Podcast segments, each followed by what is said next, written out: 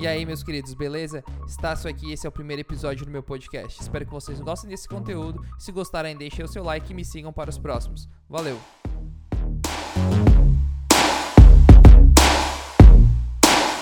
Ah, cara, então, tô aqui com o Jabur, cara louco do Twitter.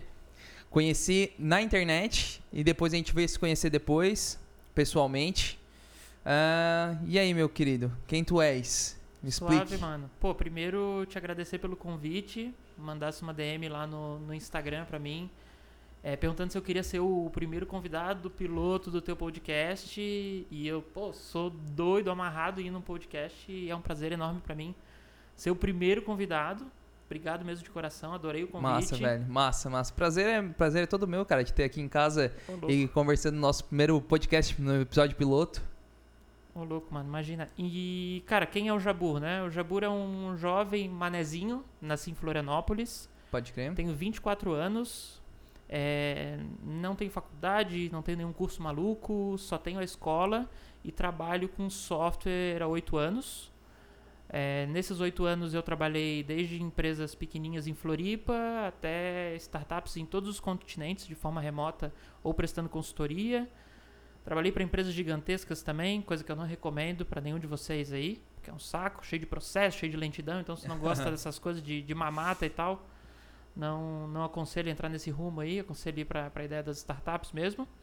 E hoje em dia eu cuido das minhas empresas, né? Eu tenho três negócios, então em teoria existe uma holding aí com sócios, né? Então existem vários negócios aí, todos em torno de marketing e software. Massa, bacana. E como é que tu foi parar nessa área? Qual foi o, vamos dizer assim, qual foi o dia 1 assim que tu percebeu que tava trabalhando em tecnologia? Ou melhor, quando é que tu começou a trabalhar com tecnologia? Uhum. Onde é que tu aprendeu? Aprendeu em casa? Aprendeu pesquisando? Quando é que tu deparou com um monte de tecnologia? Cara, tudo começou porque eu queria comprar um videogame. Eu queria muito comprar o videogame que os meus amigos tinham, que, que os meus primos estavam vendo na internet. E eu pedi para os meus pais, com 15, 16 anos. E eu falei, pô pai, pô mãe, eu quero um, um, um videogame de Natal e tal. E eles não tinham condição financeira de me dar um videogame, né? Era bem caro na época para nossa situação. E eu pensei, bom, se eles não podem me dar, eu posso trocar meu tempo por dinheiro aí, o famoso trabalhar, e comprar a porra do videogame. Aí, cara, eu tive a ideia de ir numas barraquinhas de vender lanche no centro de Floripa e pedir emprego. Só que ninguém me deu emprego, porque eu tinha 15, 16 anos, era um moleque, né? E aí eu fiquei caducando, caducando, eu falei, caralho, como é que eu vou conseguir dinheiro para comprar o, o tal do videogame, né? E aí, por acaso, eu vi na internet que tinha uns caras que faziam site, faziam design de site, faziam landing page para negócios locais e vendiam e conseguiam algum dinheiro. Aí eu falei, bom, é só aprender esse tal de HTML e CSS, eu já gostava de matemática, pensei que tinha alguma relação super íntima, eu fui atrás, né? Aí eu fiz alguns cursos, eu lembro que eu fiz um curso chamado Code Academy, é, .com, ele ensinava CSS, HTML, JavaScript, jQuery, eu acho, umas animationzinha. E aí eu liguei para vários restaurantes, fechei vários negóciozinhos bem tolos, tipo 50 reais, 100 reais. Enfim, fiz os sites, ficaram todos horrorosos. Quando tu vendeu, tu já sabia fazer ou tu vendeu primeiro para depois aprender a fazer o site? Eu vendi primeiro para depois aprender a fazer. Boa. boa. Inclusive, o primeiro site que eu vendi foi o seg- meu segundo ou terceiro projeto que eu fiz. Os Da outros hora. eram mais de brincadeira do Code Academy, mas enfim, todos ficaram muito ruins. Mas, não- Acho que o primeiro projeto de todo mundo, que todo mundo acaba ganhando dinheiro, fica um lixo. Exato, é a minha experiência também. Exato. E ficou uma bosta e tal. Mas enfim, a pessoa comprou, o pessoal não tinha também muita noção de UI, UX, tecnologia, se era muito lerdo, muito rápido. A galera pagou e tal. E aí, depois de alguns meses fazendo isso e vendendo meus sitezinhos, eu consegui reunir o meu dinheirinho e eu fui lá e comprei o meu videogame. O problema é que eu joguei o videogame uma ou duas vezes. Porque eu gostei tanto daquele negócio de, de codar, de fazer as coisas aparecerem na tela, do design, das cores. E eu também descobri uma possibilidade de mudar a minha vida completamente, né? Loucura. E aí, cara, aquilo explodiu a minha mente e eu fiquei completamente viciado e doido em fazer software. Por todos esses motivos. Eu gostava do processo, eu gostava de codar, Aham. amava de paixão, era, era um hobby pra mim. Era um hobby pra mim. E o fato de daquilo poder ter uma mudança grande na minha vida, de, de eu poder buscar uma mudança na minha vida, Tá. me fez ficar ainda mais apaixonado pela profissão. Loucura, cara. E quando é que foi que tu começou a transformar isso em profissional? Foi logo na sequência, assim, ou tu demorou mais um tempo aí pra começar a se profissionalizar nisso? Cara, eu fiquei aí uns dois anos sem me profissionalizar, até o dia que eu percebi que eu era completamente horroroso naquilo que eu fazia. eu olhei para os meus códigos, os caras falavam de GitHub, falavam de umas coisas mais avançadas de JavaScript, eu não sabia nada. Enfim, eu tava me enganando, né? Eu tava num, num lugar tranquilo ali, é, como eu era sustentado pelos meus pais, eu não Uhum. precisava pagar minhas contas nem nada, então aqueles dinheiros dos sitezinhos ali davam para comprar minhas besteirinhas de criança, então tava tudo certo. Só que aí eu percebi que eu era muito ruim, né? E na minha humilde adolescência eu entendi que eu tinha que me juntar com gente melhor que eu para melhorar mais rápido. Aí eu pensei, bom, por que não procurar uma empresa e procurar um estágio ou um emprego? E aí foi nessa hora que eu mandei, cara, uns 300 e-mails com o meu currículo. Caralho. Freak, o homem é louco. Não, loucaço, Desde loucaço. novo. Desde novo. Tá louco. Nóia doido. E aí, cara, com.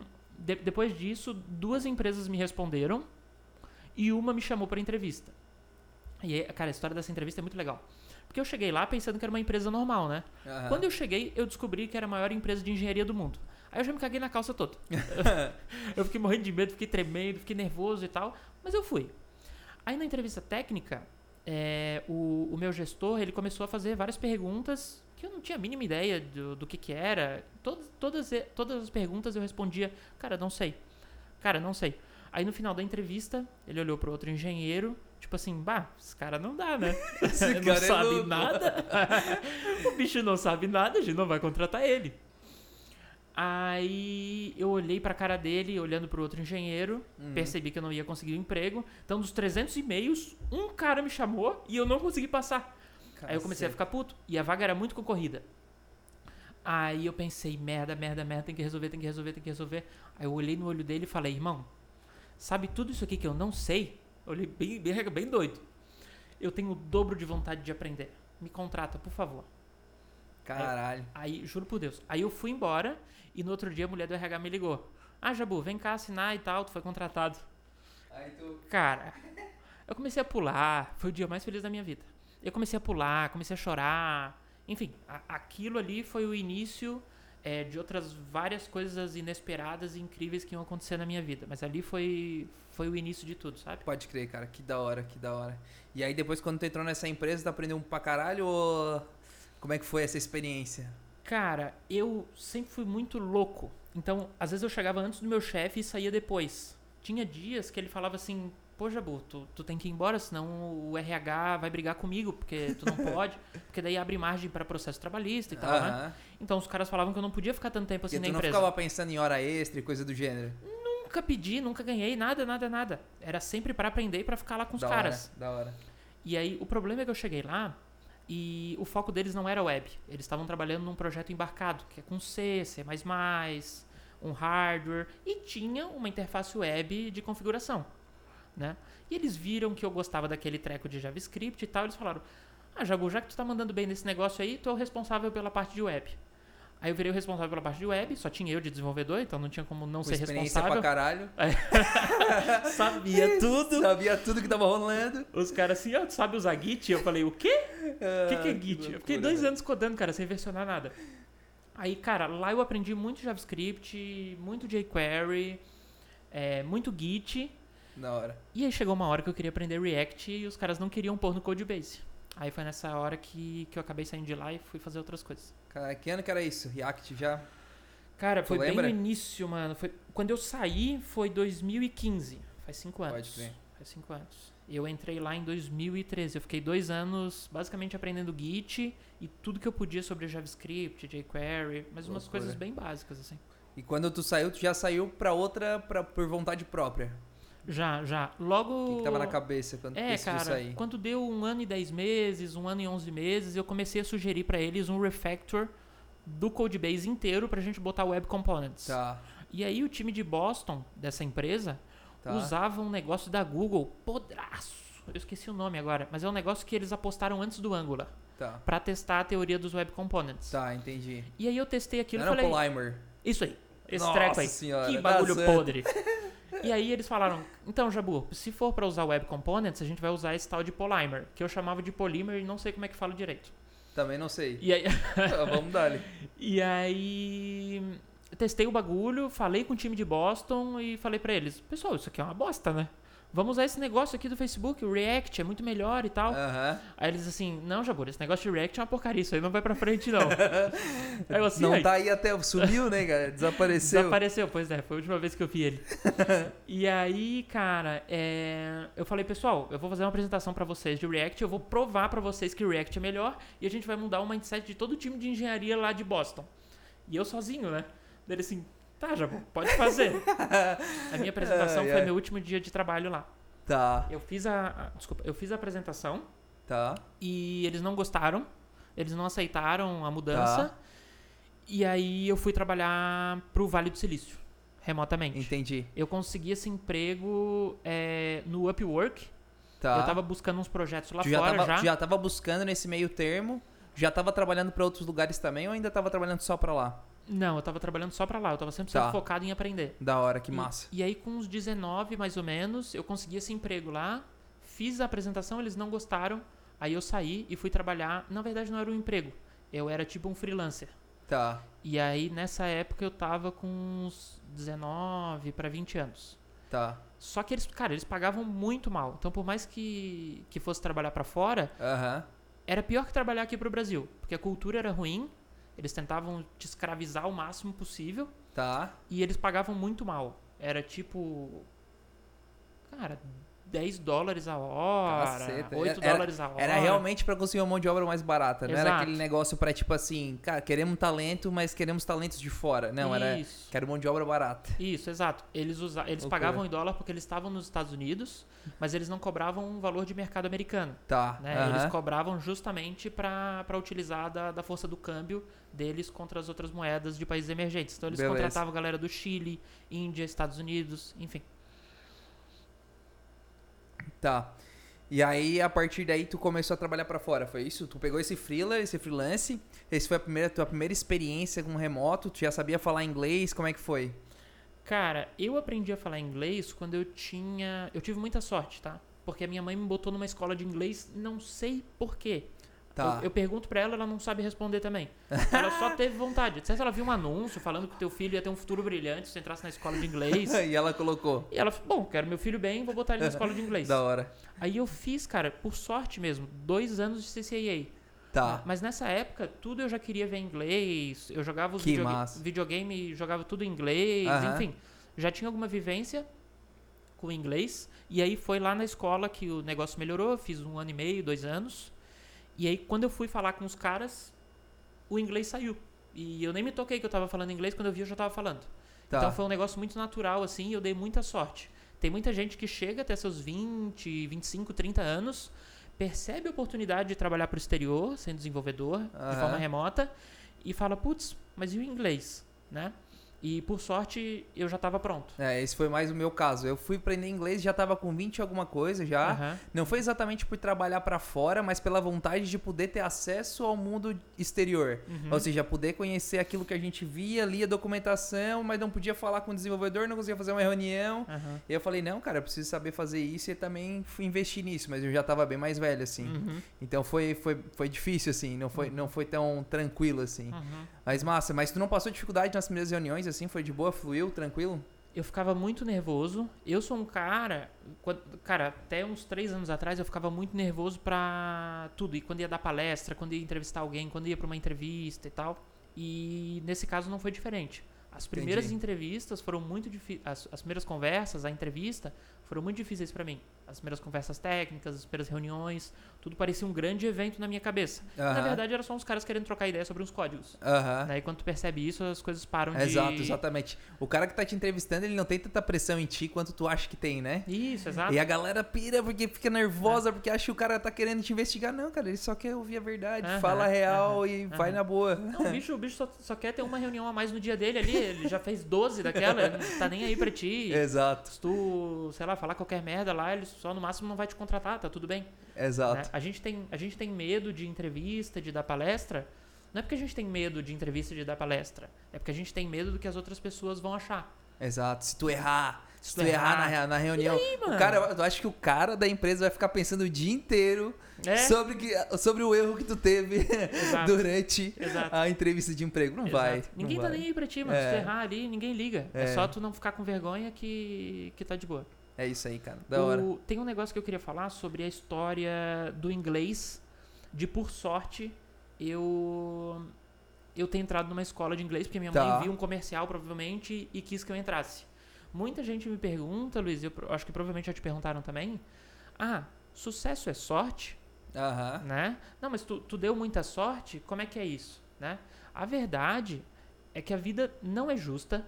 Aham. Tem gente que nasce na porra do Sudão do Sul, na puta que pariu, e tem gente que nasce em Nova York, nos Estados Unidos, num prédio de 37 andares, Aham. com os pais que são médicos, os maiores cirurgiões de mão do mundo, Exato. né? Não tem como tu controlar isso. E, inclusive o estoicismo fala muito disso, depois acho que a gente vai trocar uma ideia sobre isso. Beleza. E, cara, não tem como tu controlar onde tu nasce, não tem como tu controlar várias coisas que acontecem na tua vida. Aham. Tem como controlar as coisas que tu tem, como controlar, né? Então, quando o pessoal me pergunta sobre sorte e tal, existe sorte, não existe sorte? Cara, existe sorte.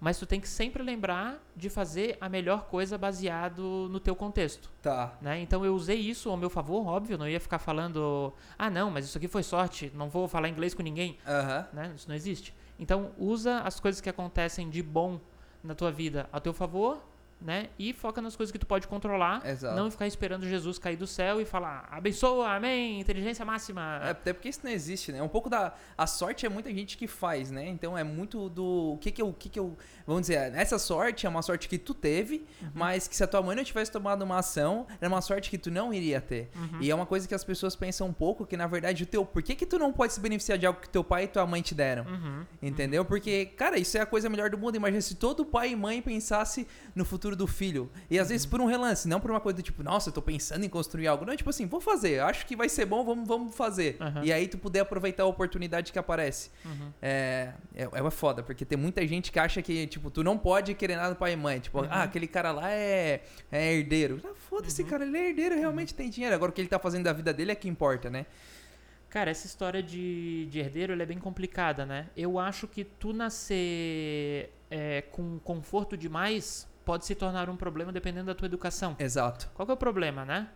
Como eu, eu nasci meio ferrado, eu já saí correndo, igual um louco, com os olhos estralados, doido, né? Fazia de tudo, mandava 300 e-mails, enfim. Aham. E até hoje, mano. Porque eu sei de onde eu vim e eu sei onde eu quero chegar.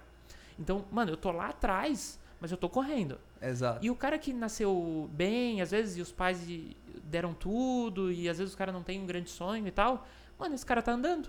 Às vezes ele tá parado, né? Real. E, e a, a, a real é que se tu estiver correndo igual um louco, alucinado, os olhos estralados, tocando terror, uma hora tu alcança esse cara. Exato, Né? exatamente. Quem tá acostumado a nadar na lama, nada no rio e na piscina, que é uma beleza.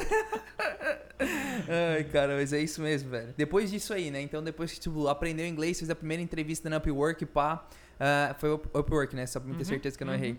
Ah, depois disso, como é que tu evoluiu assim pra começar a trabalhar pra fora? Foi daí em diante tu começou a trabalhar só pra fora ou ainda assim tu teve mais experiências dentro do Brasil?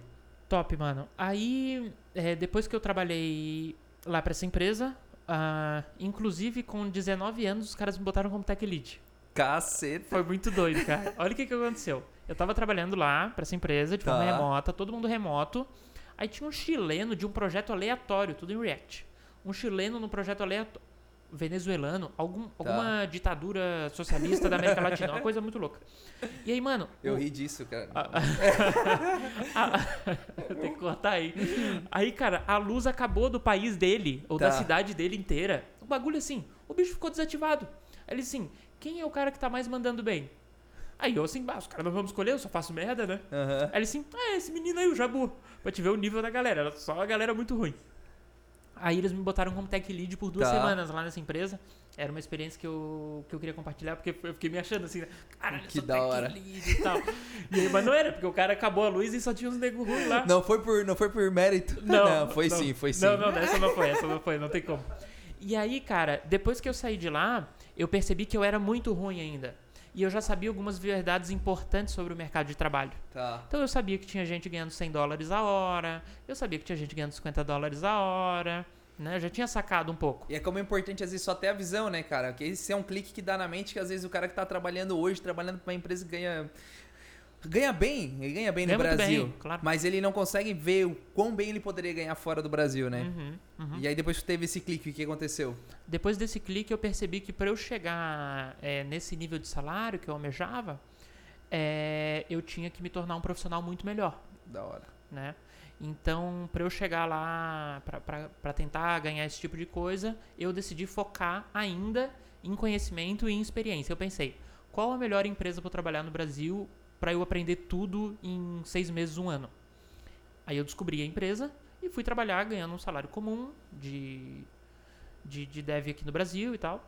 Depois, eu, primeiro eu fiz, uma, fiz umas consultorias para uns continentes malucos. Trabalhei, um- fiz uns negócios para Austrália, fiz uns negócios para África do Sul. Muito legal. Tudo isso através de site de, Tudo de freelancer, uns assim? sites de job, assim. Caralho, sites de velho. job e comunidades. Mas eu mandava Eu, eu muito, sou uma mano. pessoa meio que não acreditava em site de job, não, cara. Achava que ninguém Sério? aguentava trabalhar naquilo. Cara, então é que eu, eu meio que acho que tu tem, tipo, 1% de chance de conseguir entrevista, assim. Entendi. E aí, como eu tinha 1% de chance, o que que eu, o que que eu posso controlar? Né? A história do, do Aham. estoicismo. Na real, eu nunca tentei. Eu só tinha essa, esse achismo, mas eu nunca nem tentei Entendi. pra dizer assim, nossa, não funciona. Entendi. o, o que que eu podia controlar? O número de spams que eu mandava pros malucos. Caralho. Mano, eu catava todos os sites e eu mandava pra todo mundo. Foda-se, todo dia eu ficava mandando igual um retardado. Aí funcionava pra caralho. Pode crer. E eu entrava em umas comunidades que tem sempre o hashtag jobs lá nos slacks públicos, né? Tá. Tu pode entrar numa comunidade dos Estados Unidos, ou da Estônia, ou da África, enfim. E Aham. lá vai ter o job daquele país, ou enfim, daquele continente, né? E tu Da consegue hora. o job. né? É, é, é, inclusive muito mais fácil. É, bom, de- depois dessa dica aí. É, isso aí aí já é um hack já. esse, esse é o hackzinho da maldade. E aí eu prestei algumas consultorias para algumas empresas ao redor do mundo. E aí eu consegui esse emprego é, numa startup de São Paulo. E, cara, explodi, assim. O, o meu mentor, que é, que é inclusive meu mentor até hoje, o Sibelius e o Rafa, que são, são os donos de uma empresa chamada Entra, lá em São Paulo, me ensinaram, cara, tudo que eu sei. Em seis meses eu aprendi mais que em quatro anos, eu tenho certeza disso. Caraca, massa. Foi absurdo, velho. foi absurdo. Os caras são gênios, assim. O Sibelius é um, Como é massa É um trabalhar com gênio gente completo. foda, né, cara? Foda. Não, foda. E ele era muito bom e ele sabia tirar o melhor de ti, Da hora. né? Então acho que essa é a parte mágica dele. Porque ele não é assim. aquele cara bom que fica no canto dele isolado e, e quer ser o bom. Ele Não. quer ajudar todo mundo a ser bom. Isso. A pira dele era levantar a barra do time, Que da hora, velho. né? Então era um negócio absurdo, assim, cara. E ele ensinava tudo e tal e codigueira monstra e... enfim, evolui pra caramba. Massa. Só que aí chegou um momento que eu percebi, tá, eu me fudi muito, mas deu tudo certo, porque agora eu entendi a, a stack inteira. Né? Então eu, eu foquei numa stack também, isso é um, é dos hacks que eu, que eu sempre digo, pessoal foca numa stack. Tá. E aí eu foquei nesse stack, fiquei bom nesse stack, e eu fui atrás de trampo lá fora, né? E eu comecei a trabalhar para uma outra empresa gigantesca de engenharia lá fora, Da que é a. Siemens. Só que, cara, eu tinha trabalhado dois anos pra uma multinacional já. Eu não aguentava mais. É todo mundo devagar. É todo mundo tranquilo. As tecnologias antigas. Aí tem um cara que gasta quatro horas por dia vendo meme, sabe? Tá. Não é o tipo de ambiente no qual eu quero me encontrar. Quero me encontrar com gente maluca. Eu queria encontrar uma Enter, só que lá fora, né? Da hora. Pra eu ganhar em dólar. E aí eu entrei nessa Siemens e não foi tão legal, né? E aí eu saí da Siemens e aí eu comecei a montar a empresa. Pode crer. E aí, a partir daí, tu começou a empreender. Qual foi o estalo pra te começar a empreender? Tu começou primeiro codando ou tu começou já, tipo, não, não quero mais fazer isso, vou fazer o que, que eu quero fazer? Uhum. Cara, ah, foi bem doido porque eu, eu provavelmente deveria ter ficado mais tempo procurando emprego, né? Tá. Mas eu, eu sempre quis ser, tipo, o melhor no que eu fazia, eu sempre queria evoluir muito mais rápido que todo mundo, e eu sentia que tinha um, não uns hacks, sabe? Mas uma ma- um- uns modelos mentais é, que geravam mais resultado. Tá. E aí eu tive a brilhante ideia, que não foi tão brilhante assim, de copiar o cara que eu mais admirava na Terra profissionalmente, que era o meu antigo chefe. Tá. Ele, ele tinha uma. Antigamente ele tinha uma software house. Né? Que para quem não sabe, uma software house é uma, basicamente uma agência de software. Né? Por exemplo, o Luiz quer fazer um aplicativo, ele não tem desenvolvedores, seja ele ou ele os amigos, ou a empresa dele, não tem um setor de tecnologia ou precisa de reforço nesse setor. Né? E eles contratam uma empresa terceira para ajudar na parte de tecnologia, na parte de software, Terceirizar todo esse trabalho. nos braços aí de, de desenvolvimento de software. Então, basicamente, o que eu fiz foi contratar pessoas e prestar serviço de software. Né? Então eu basicamente copiei o, o meu antigo chefe, não tenho vergonha nenhuma de falar isso, e eu acho que foi um move muito legal. Por quê? Porque é a história do fake it until you make it. Como é que funciona? Eu não tinha a mínima ideia de como fazer uma software house. Eu não tinha a mínima ideia se era uma boa ideia. Eu não tinha a mínima ideia de quanto dinheiro dava, se dava dinheiro, se eu ia falir. Eu não sabia. Mas eu sabia de uma coisa: o meu ex-chefe fez dar certo, então eu vou fazer o que ele está fazendo, porque ele é o cara mais, mais inteligente, mais esperto que eu conheço. Se ele está fazendo é porque é um negócio bom. Aí eu fui lá e fiz, simplesmente copiando ele. E deu muito certo. Deu muito certo, deu boa. E deu boa, porque eu trabalhava igual um retardado mental. Eu Tá. só trabalhava, mano. Eu fiquei anos trabalhando 15, 16 horas por dia. Vendia, codava, fazia de tudo um pouco. Cara, era uma, era uma monoempresa. Eu Tá. fazia tudo, tudo. Entendi. E aí, como é que funciona, né? É, nessa época eu dei algumas sortes também, que eu tomei umas decisões boas, que hoje eu assisto palestra de uns caras muito fodas, e eles falam, não, você tem que fazer assim. Eu falei, ah, eu fiz isso aí, eu fiz isso aí. é igual, mano. Da E hora. eu fico assim, meu Deus do céu. Então, tipo, muita cagada, assim. Por exemplo, os caras falam pra gente não sair contratando um monte de gente porque quer. Aham. Ou porque quer alimentar a vaidade de ser um CEO e ter vários funcionários. Aham. Tu tem vontade de ter 20, 50 funcionários. Aham. Só que tu não Quer pode. dizer, depende. É, depende. Se tu já teve funcionário, tu não quer mais. Não, tô brincando. É, então tu, tu tem essa vontade, né? De, pô, falar pras pessoas, não, minha empresa tem 50 funcionários. Minha empresa tem 100 funcionários. É legal, né? Tu, tu quer pensar também, pô, eu Exato. montei uma Quer empresa... ter uma empresa grande, né, cara? Exato. Grande, gente trabalhando. Exato, exato. Só que o grande gente saudável É. não tem nada a ver com o número de pessoas. Exato. Mas com aquilo que tu consegue entregar com o número de pessoas que tu tem. Resultado? Exato. E normalmente faturamento, né? E aí o que, que eu fiz? Que é o que eu assisto hoje nas palestras dos caras falando. Eu, comece, eu começava um projeto falando que eu tinha os desenvolvedores, mais do fake it until you make it. Eu disse, ah, Jabu, eu preciso de três dev. Eu disse, não, tem, tem quatro. Tem até uma sobra aqui. tem um pessoal ali parado, não estão fazendo nada, pode começar amanhã. Aí ele assim, não, então tá, vamos começar semana que vem. Aí eu assim, tá bom. Aí eu ia atrás dos desenvolvedores, eu ia contratar os desenvolvedores. E o problema de contratar no início é que tu não tem uma empresa ainda. Aham. Tu tem um site, tu tem um GitHub e tem tu. Né? Então, eu dei muita sorte aí nesse caso também. A primeira pessoa que eu contratei ficou durante dois anos comigo. Da hora. E, cara, ela passou por toda a trajetória. Ela foi a primeira pessoa que começou a trabalhar lá até a gente ter o primeiro escritório. Ele morava em Minas, é o Tom. Aí depois a gente foi pro segundo escritório. E, enfim, a gente tava com dois escritórios, um monte de gente, tava super legal e tal. Depois veio o coronavírus. Mas Nossa. ele ficou até o, o início da pandemia, assim, com a gente. E, e foi uma história muito bacana, mano. A gente construiu uma história muito legal. Massa. E essa empresa, o foco de vocês era atender quem? Quem vocês atendiam? Cara, então, a minha ideia era que a partir do momento que eu entendi a verdade de que é possível trabalhar pra fora, é, eu achei que dava pra replicar isso, né? Então, eu nunca fiquei satisfeito em só trabalhar pra fora, né? Eu sempre queria descobrir mais verdades, mais verdades, mais verdades, mais verdades. O Flávio Augusto fala disso, né?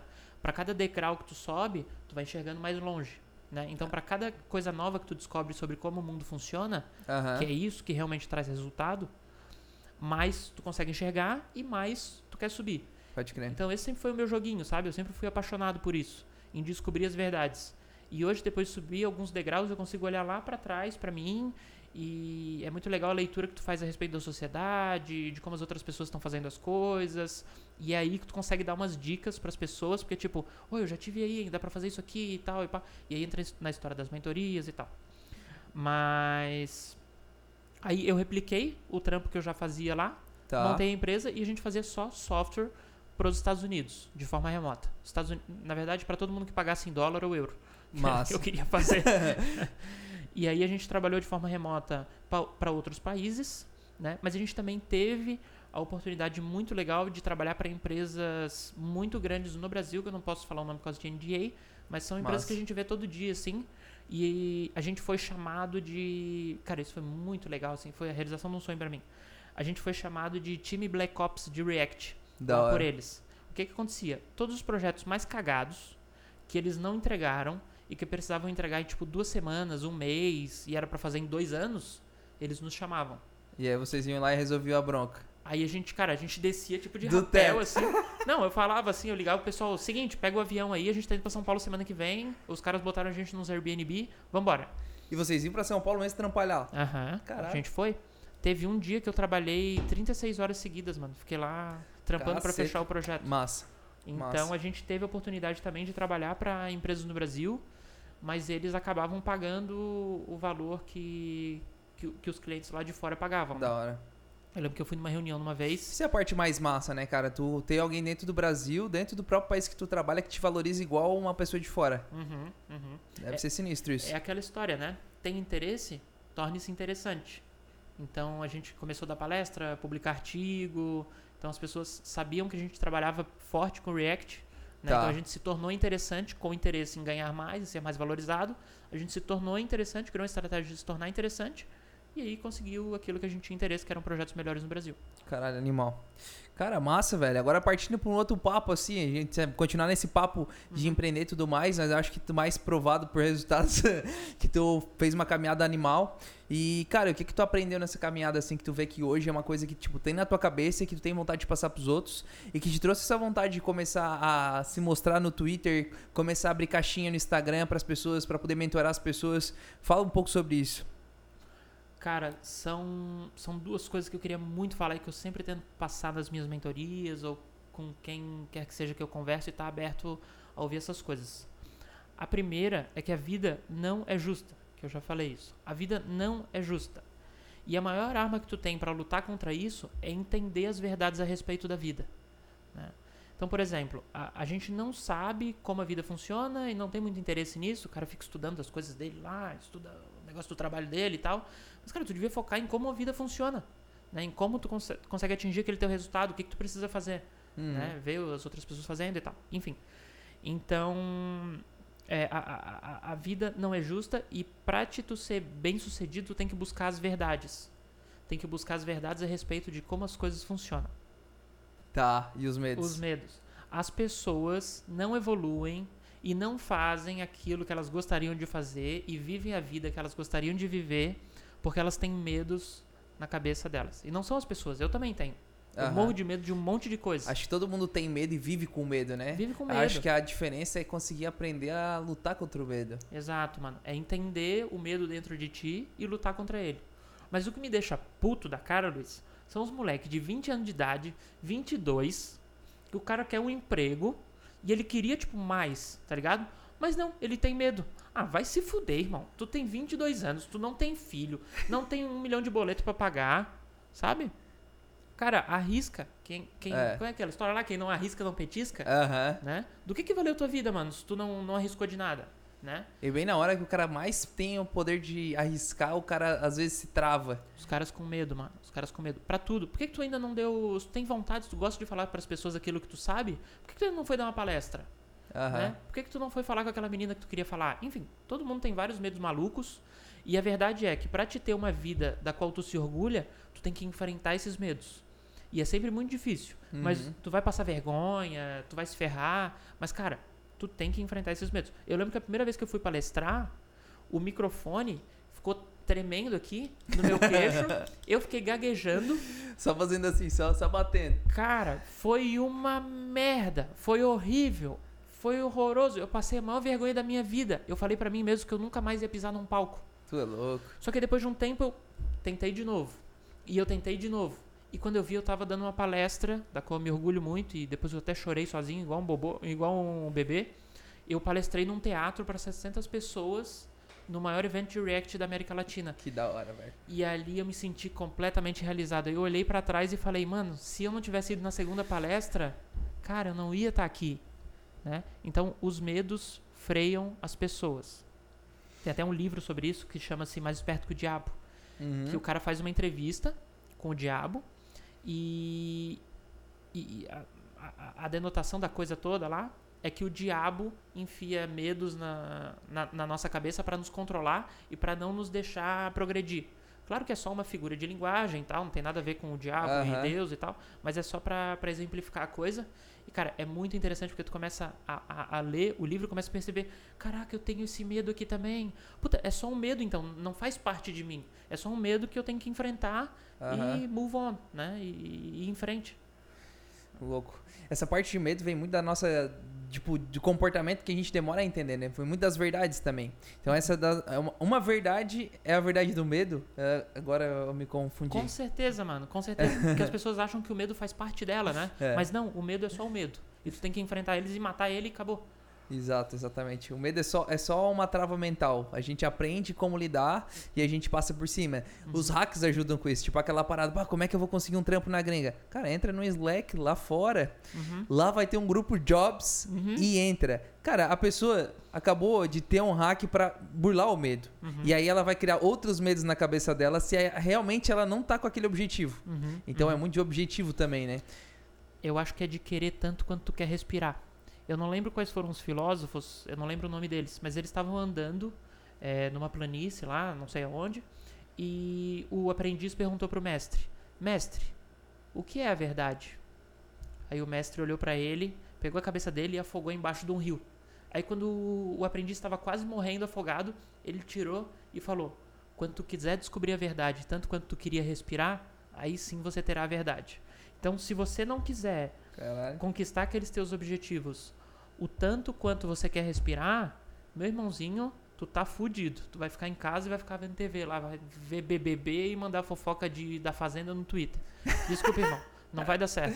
Verdade. Tu tem que, por isso que é essa história de tocação de terror. Mano, tu tem que meter o louco total, mano. Total, Aham. total. Claro que não pode ser um completo imbecil e ficar gritando por aí, não, não se trata disso Aham. né? Mas é, é- é querer tanto quanto tu quer respirar e montar um planejamento com, com, com consistência para atingir o teu É objetivo. movimento e direção, né? Primeiro tu Exato. tem que ter a direção, depois o movimento. Exato, mano. É sinistro isso, cara. É muito sinistro. E o que, que mais tu aprendendo nessa, nessa caminhada de entender as verdades, cara? Que te fizeram. Que, tipo, que te ajudam a mentorar a galera. Porque eu vejo que tu tem uma facilidade em ajudar a galera. Uhum. Uma clareza na ideia. Não quer dizer que tu saiba de tudo. Eu acho que não é esse o Exato, ponto de mano. alguém Não. querer ajudar os outros, nunca, né? nunca, nunca, As pessoas às vezes podem pensar que quem quer ajudar, às vezes tá querendo saber de tudo. Não, mas não é o saber de tudo, Uhum. né? É uma humildade de entender que não existe certo e errado. De Uhum. estar ali disposto a tentar, né? Exato, Luiz, exato. Eu até, inclusive, acho muito estranho, porque sempre que eu faço uma mentoria, o cara fica assim, ó, depois, nossa, Jabura, eu não sabia que tu era tão humilde e tal. Eu falo, mano, como assim? O que, que tu esperava? Que eu ficasse falando que tu não sabe nada e eu sei tudo? Que bobeira é essa? Isso não existe, né? Então, a, a mentoria, ela é um processo muito simples, né?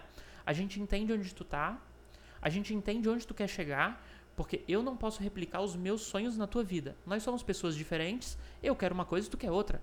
Vai ver andar numa Land Rover faz muito sentido pra ti? Pra mim não faz. Vai ver, vai ver viver na, numa cobertura em Balneário Camboriú ou montar a maior empresa do mundo faz muito sentido pra ti? Pra mim não faz. E tá tudo bem, as pessoas são diferentes, não tem certo e errado. Exato. Né? Então a gente entende onde ela tá, onde ela quer chegar Massa. e baseado na minha humilde experiência eu explico pra ela como ela provavelmente pode fazer, né? E sempre que a gente fez uma mentoria, eu sempre, a gente sempre acabou montando um planejamento legal. Isso é um negócio que eu aprendi muito na história do num livro que eu li chamado Atomic Habits, né, que é ou hábitos atômicos. Da. Ele explica que é muito importante a gente fazer um planejamento, porque quando a gente quer alguma coisa, a gente quer na hora, né? A, a natureza humana quer na hora, mas não funciona assim. As coisas que realmente valem a pena demoram muito tempo pra gente conquistar. E como que tu conquista algo que demora muito tempo pra te conquistar? Fazendo bagulho todo dia com consistência, ou seja, criando hábitos. Então, cara, eu falo de tudo isso. Parece meio coach, um papo meio coach e tal, mas cara, é a real. E- Aham. Eu inclusive me interesso muito por psicologia e até por isso que eu dou essas mentorias. Então, cara, a gente troca muita ideia, fala sobre a vida do cara, Aham. pessoas, enfim, não é só sobre codar. Nunca foi só sobre codar. E quando você entende isso, aí você consegue realizar umas coisas mais malucas. É, cara, esse negócio de não é só sobre codar, a galera tem que. É- É uma parada muito difícil de, de, de conseguir mostrar pra um cara que ele é engenheiro apaixonado pelo código É foda, dele, foda, cara. Que, tipo assim, a vida não é só sobre código. Que é umas verdades que, assim, são difíceis, né? Quais são as verdades que tu já contou, assim, o que tu, o que tu tem pra ti sobre isso, cara, sobre código, hoje? Já que tu já teve uma boa carreira como código, né? Acho que tu tem bastante propriedade pra poder falar quais, o que que tu vê sobre isso hoje. Uhum. Cara, eu acho que o pessoal é, comete o erro do wishful thinking. Né? Eles imaginam, eles imaginam um mundo que eles gostariam. Eles não imaginam o mundo como ele é. Eles imaginam o mundo como eles gostariam. E aí esses engenheirões aí, eles querem só codar e eles falam pra todo mundo que só codar é suficiente. Aí eles começam a mentir pra eles mesmos que eles só querem codar e eles só querem fazer isso. E às vezes o cara tem um sonho absurdo, sei lá, ser um CTO, ou às vezes trocar de área e ser um PO, codar menos, gerenciar mais pessoas. Ele não tem coragem de sair da zona de conforto dele, então ele continua achando que o mundo é daquele jeito e que a vida é, dele é daquele jeito e, e não vai para frente, porque ele não tem humildade para entender que o mundo é do jeito que ele é e a gente tem que se adequar à grandeza de como as coisas funcionam. Não é o mundo que tem que se adequar à grandeza do nosso ser. Nós não somos nada, né? Nós somos, sei lá, a, a grãozinho de areia na praia. Né? Isso está mais que, que comprovado aí. E, então não sei porque que o pessoal fica com esse wishful thinking aí. Entende como as coisas funcionam e vai conseguir o que você quer, mano. É louco esse pensamento do cara achar que o cara é maior que o universo, né, cara? Às vezes o cara se pega fazendo isso ainda. É difícil, pra mim, pelo menos, né? Não tô considerando por ti. Uhum. Mas é um, um pensamento bem difícil de tu considerar que, tipo, tu não é nada, cara. Tu não é nada. Tu tá aqui e tu, tu é, tipo, a formiguinha embaixo do teu pé, cara. Não faz cócega. Nem te incomoda. É foda, mano. É foda. Inclusive, tem um negócio chamado a Síndrome do Pequeno Poder. Tá. Como é que funciona? Tu conquista um pouquinho na tua vida que tu achou que era impossível. Aham. E aí tu se sente o super-homem. E cara, isso aconteceu comigo. Eu tava com 20 anos e eu tava com uma startup e eu tinha funcionários formados e eu tinha funcionários de 30 anos. Eu olhei e pensei, bom, sou o Mark Zuckerberg, por que não? Achei que eu era um completo gênio. E, Tá. aí, e aí eu comecei a ser arrogante com as pessoas, comecei a me achar mais inteligente que todo mundo. Sabe aquele cara que acha que é mais inteligente que todo mundo? Ninguém gosta de ficar perto? Tá. Eu fiz essa cagada, mano. Até que chegou um grande, grande amigo meu que eu tenho contato até hoje. Ele chegou no cantinho e falou assim: Jabu, tu é um completo imbecil. Eu assim, como assim? Cara, tu é grosso com todo mundo, tu acha que é mais inteligente que todo mundo? Ninguém gosta de ficar perto de ti, cara. Ali eu puf, explodi. Pode crer. Aí eu comecei a ir atrás das coisas, das verdades, das verdades, e aí eu comecei a entender que na verdade eu tive uma epifania fodida, que eu era um completo, que tava sendo um completo idiota, né? E que na verdade é, a nossa vida é infinita por si só, mas em comparação com o restante, não é nada, Uhum. né? E tu não tem direito nenhum de ser grosso ou idiota com alguém. Né? Então, enfim, erros e acertos da vida, né? O cara vai aprendendo. Faz parte, né, cara? Faz parte da vida. Acho que todo mundo tem um, um ponto de virada. Pelo menos quando começa a estudar um pouco mais sobre isso, começa a entender que, tipo, porra, quanta coisa eu fiz errada na minha vida, cara. Uhum, Quantas uhum. pessoas que eu devia ter tratado de uma forma diferente, que já foi. É loucura, Uhum. velho. Cara, então, e tu que, tipo, tu faz mentoria com a galera, isso é um pouco mais desse lado de coach mesmo, né, cara? E eu acho que hoje tem um preconceito muito grande, né, nessa área de coaching. Uhum. Eu. Deu na minha visão, eu sempre tinha uma visão meio torta também, sempre tipo, fui aquele cara que criticava meio que hater de coach. Uhum. Hoje em dia eu entendo que, tipo, cara, existem coaches e coaches. Existe o cara que ele é um cara muito bom e ele realmente te ajuda a evoluir. E existe os caras que são charlatão, que estão lá só para realmente ganhar o teu dinheiro, né? Uhum. E eles não vão te ajudar a chegar em lugar nenhum, né? Então, o que que tu acha disso, cara? Qual é o teu ponto sobre isso? Cara, eu acho que tu matou a charada, assim. Tem os caras que, que sujaram o mercado de coach e eu sinto muito pelos coaches. Eu não sou coach profissional, eu dou mentoria lá pros caras e tal, mais baseado em empreendedorismo. A gente troca uma ideia sobre psicologia também. Já te- cara, já teve gente que chorou na, na mentoria e não é o objetivo, não é o intuito, sabe? Porque, tipo, ajudei pra caralho o cara e, enfim, o cara chorou e tal, então parece um negócio de coach, mas, mas não, não é essa a ideia. Porém, ah, eu faço, eu tenho um coach, né? O, e aí os, os, os meus amigos eles começam a rir, né? Ah, já tu tá fazendo coach, o cara tá te enganando e tal. Eu assim, "Bah, mas tá tão legal, não mentira. E, e, Tá tão gostoso? e aí eu, eu fui pesquisar antes bastante sobre, né? E cara, todos os high performers do universo têm, têm um coach, né? Às vezes esse coach é formado em, em medicina, fez psiquiatria, ou ele é um psicólogo, ou ele não tem formação nenhuma e ele simplesmente estudou por conta, né? E o que vale mesmo não é a qualidade do coach, mas o resultado que ele gera em quem ele está mentorando, né? Então, é, e, e o problema é que existem os coaches que são charlatão. Aham. Aí tu vê uns vídeos na internet, vai procurar no YouTube, tem uns coaches empresariais que eles vão no- nos auditórios da empresa e fazem todos os funcionários imitarem uma galinha. Aham. Como que você vai ajudar alguém, cara? é ridículo. É, Vai aí- fazer aí- a galera pagar mico no geral, assim, ainda. Exato, cara. Criar mais trava do que ajudar o cara a destravar. Exato, exato. Aí depois, como é que ele vai olhar? Como é que a, menina vai olhar pro chefe dela, por exemplo, depois que os dois ficarem imitando uma galinha e um pombo um do lado do outro? Aham. Enfim, sei lá. A questão é que é uma idiotice sem fim, Aham. né? E eles estão utilizando do, do famosismo aí do, do coach Aham. pra fazer uma, uma graninha a mais, né? Só que, cara, o meu coach foi muito importante pra mim numa fase em que eu tava um pouco perdido, sem entender exatamente o que eu queria fazer da minha vida. Né? Então, cara, funciona basicamente como uma psicóloga, mas ele tem um foco. Ele tem um foco em, em performance e levar a tua vida pra frente. Esse coaching especial, ele dá muito coach para CEOs de empresas. Inclusive, foi um amigo meu, um CEO amigo, foi o CEO de uma empresa que me indicou ele e falou: Jabu, Da hora. é, eu sempre troco ideia com esse, com esse meu amigo. Ele falou: Jabu, troca uma ideia com esse coach aí, faz a mentoria com ele, tu vai gostar. Cara, depois que eu fiz o coach com esse cara, a minha vida mudou pra melhor umas 10 vezes. Tá? Pode Sem crer. brincadeira. Não em questões de resultado. Eu bati recorde de faturamento na empresa. Um mês Aham. depois, uma semana depois que eu troquei ideia com ele. E abri outras duas empresas Tá. tá? Então eu acho que ele teve muita relação com isso. Mas a, a questão é que ele me deixou um cara muito mais feliz. E eu tava começando a ficar deprimido, cara. Eu começando a ficar deprimido e fui, fui buscar ajuda. E esse coach me ajudou muito, Da hora. né? Aí depois, depois das nossas trocas de ideia, eu vou atrás, eu vou pesquisar. Né? Aí eu comecei a estudar filosofia, comecei a estudar por que, que a gente tá aqui, blá blá blá e tal, e achei várias respostas muito loucas. É, porque ele, ele tá ali pra mente pra te gerar dúvida, né? Não pra te, te dar resposta, né? Porque não tem Isso. como um cara ter a resposta da tua vida. A vida é tua, né? Exato, mano, exato. Ele Cê- tô ele- chutando, nunca fiz coach, tá? Não, mas é, é bem isso, é bem isso. As primeiras vezes é muita pergunta, muito te conhecendo e tal. E deve fazer algumas coisas malucas, técnicas que eu não entendo nada.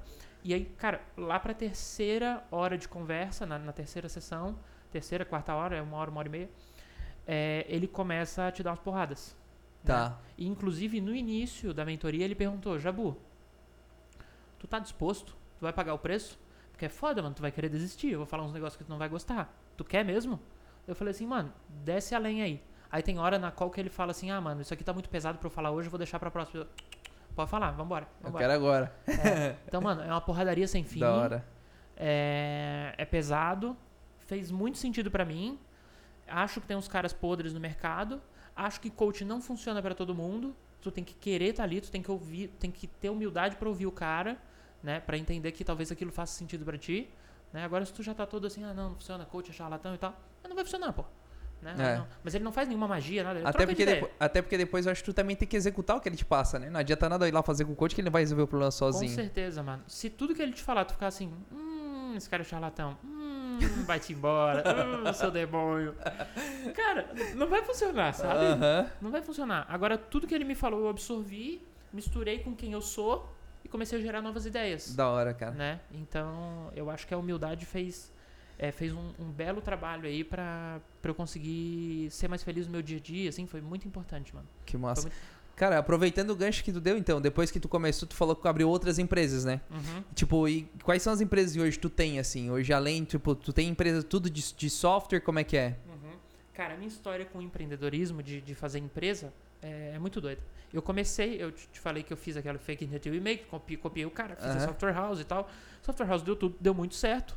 O problema, cara, é que uma software house, ela não é uma startup. Qual é o conceito de startup? Startup é aquela empresa que está nascendo, baseada em tecnologia, que tem potencial para crescer de forma exponencial.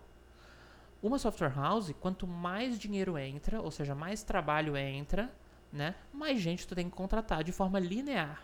Não é Exato. exponencial, Não. né? Como um software as a service, como um SaaS, como um, um produto que, que tu paga uma mensalidade, né? Não é exponencial. Portanto, software house não é startup. A gente chama de startup para ficar um negócio mais chique, mas não é, né? É uma agência de software. E aí eu fiquei olhando, fiquei pensando, eu pensei, putz, o Mark Zuckerberg fez um, uma startup mesmo, né? Ele fez um, uma plataforma que escalava exponencialmente, como a gente sabe, uma das maiores empresas do mundo.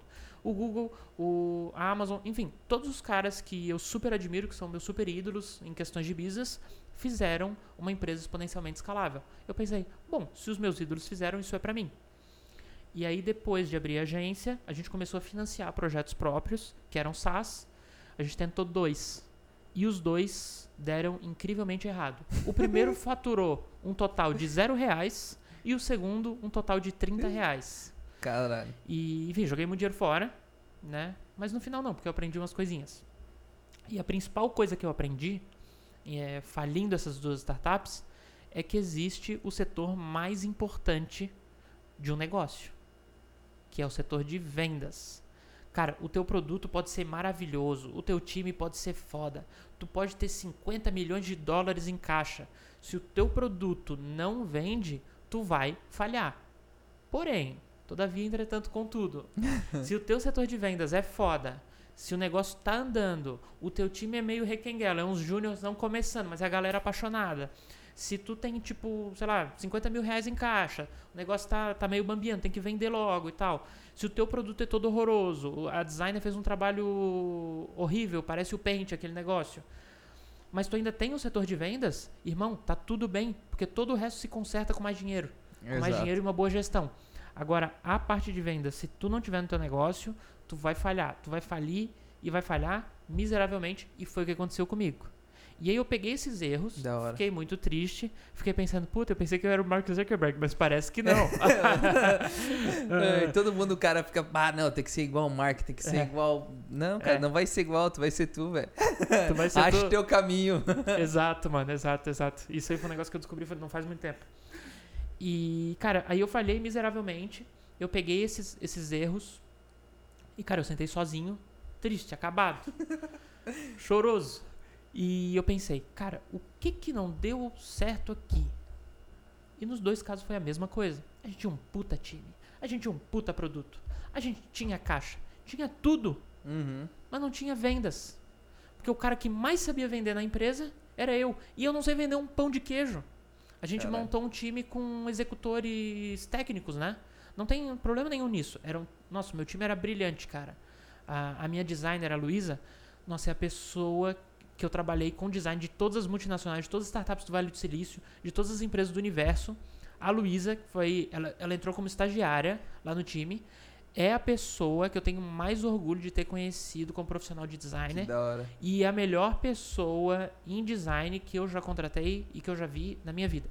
Então, assim, só tinham gente absurda. Assim, o meu sócio, que era o CTO, o João, era o cara mais incrível tecnicamente que eu já conheci também. Inclusive, foi- a gente foi mentorado pelo, pelo Sibelius, o mesmo mentor.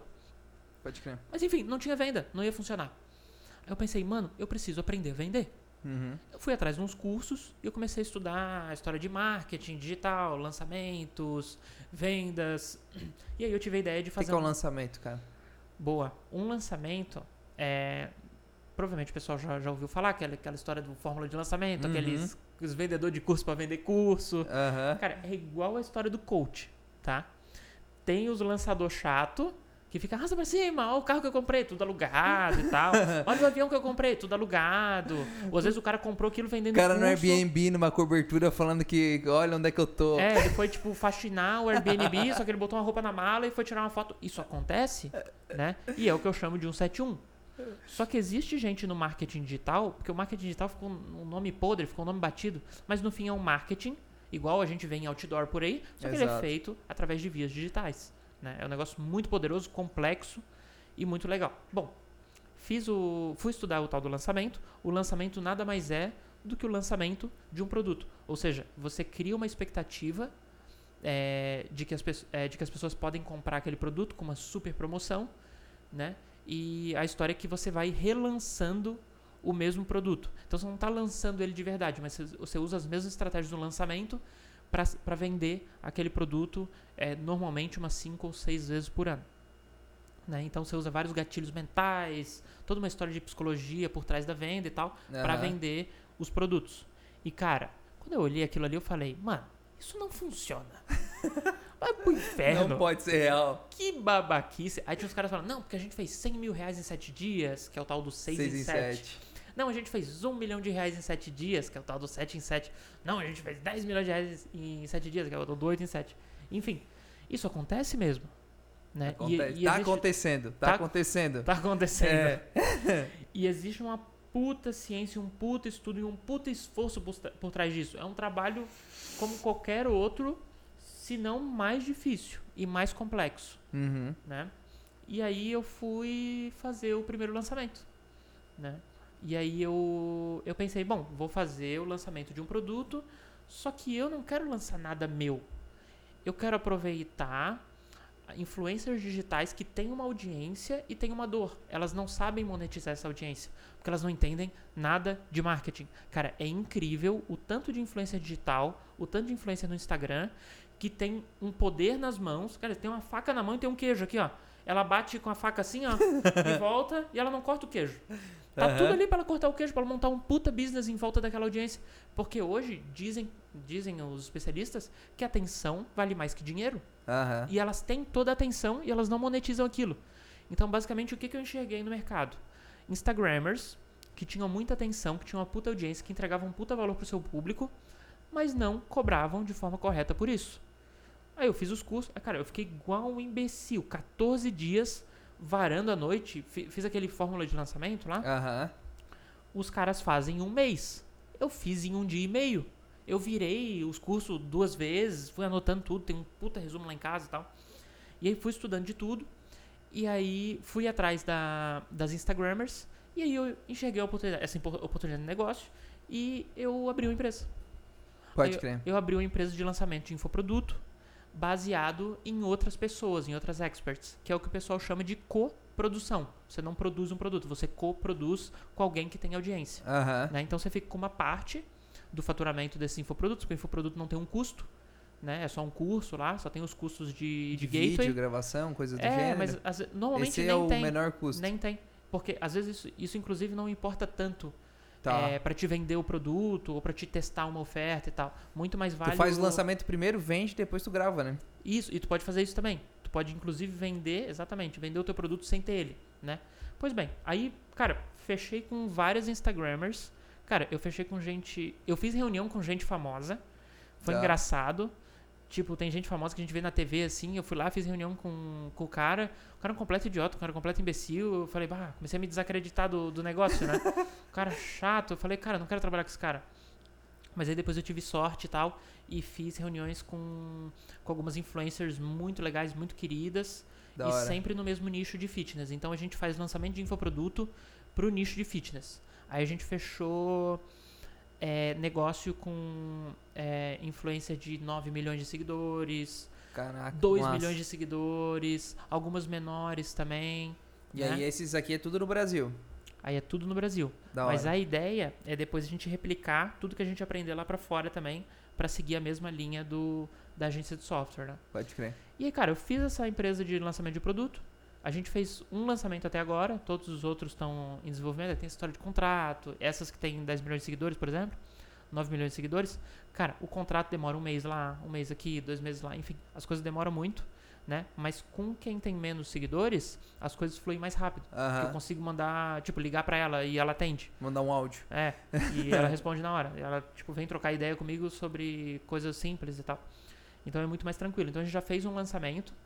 Cara, foi tudo nas coxas, tudo brincando, tudo, tudo errado. E eu até abro isso aqui porque eu fiz de forma pública no Twitter. A gente não investiu um real, né? E voltaram cerca de 15 mil reais.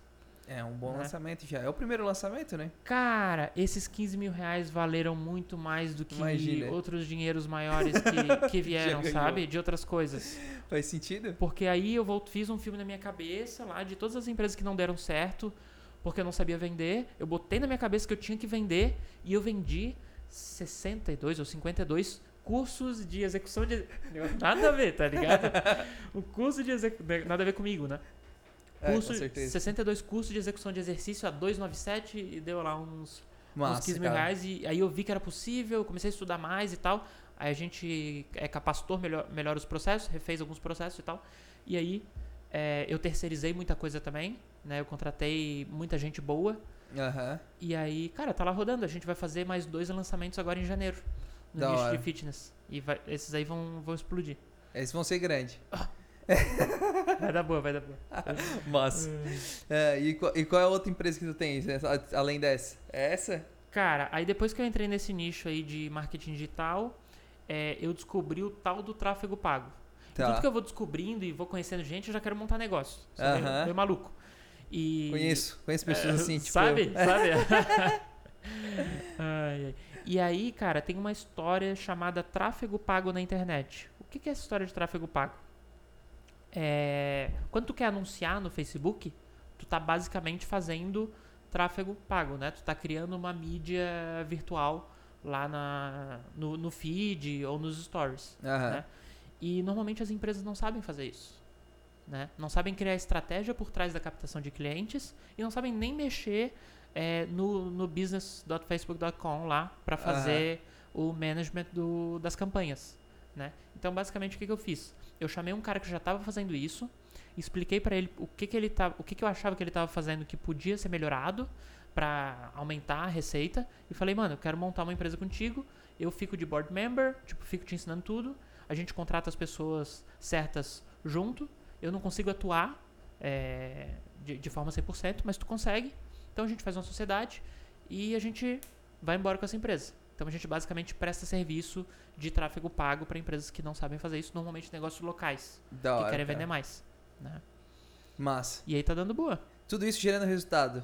Tudo isso gerando resultado, cara. É, uma coisa que eu percebi, cara, eu também sou um cara que gosto bastante de empreender, né? Uhum. Cara, e uma coisa que eu percebi é que como a gente gasta muito tempo dentro da área de desenvolvimento de software, tipo, com outras pessoas que desenvolvem software. Bolha, e, a né? gente, e a gente fica naquela ideia de, tipo, um, pô, tem que criar um software, tem que criar um sistema. Cara, e às vezes o cara trabalha e monta uma puta de uma startup, gasta a vida pra vender startup por 5, 10, Uhum. 15 milhões, botar isso no bolso. Cara, tem gente fazendo lançamento de infoproduto e ganhando 10, 15 milha. Uhum. E ele Uhum. não tá fazendo isso de zoeira, ele tá Uhum. transformando vida de gente, cara. Uhum. Porque um curso, ele muda a vida de muita gente. Tem muita gente que compra o curso e não faz o curso. Mas, as- mas aquele 1% que consumiu o conteúdo, se for um conteúdo bom mesmo, cara, esse 1% vai fazer mais dinheiro ainda. Uhum. Então, tipo, isso foi uma coisa que eu mudei na minha cabeça recentemente, assim. Antes eu pensava muito, tipo, a galera que faz infoproduto é...